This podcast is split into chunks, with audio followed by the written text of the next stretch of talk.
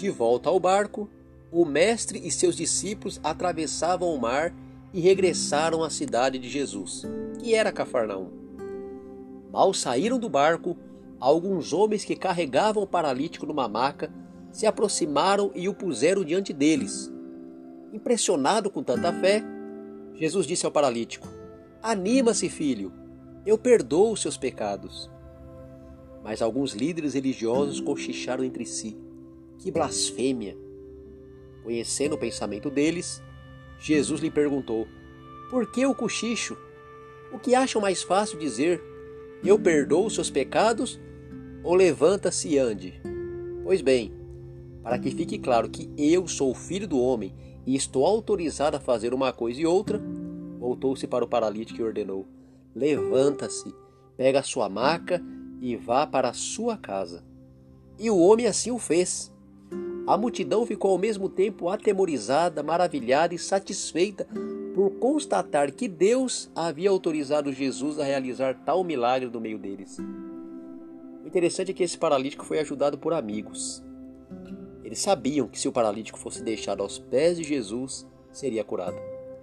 Aquele homem não poderia ir até Jesus a não ser que alguém o levasse.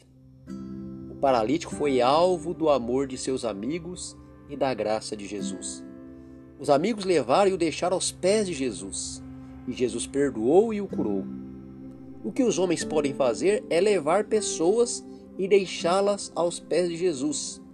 E o que Jesus faz, e só Ele pode fazer, é perdoar seus pecados e curá-las. Esse homem estava desanimado e com as suas emoções totalmente amassadas. Praticamente ignorando a sua enfermidade física e a condição do paralítico, Jesus lhe diz: Tenha bom ânimo, filho. Levante sua cabeça, enfrente a vida com ânimo, porque seus pecados estão perdoados.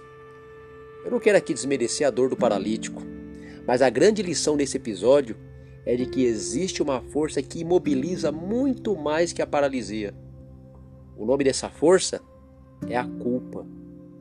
Muita gente não consegue avançar em sua vida porque está imobilizada pela culpa.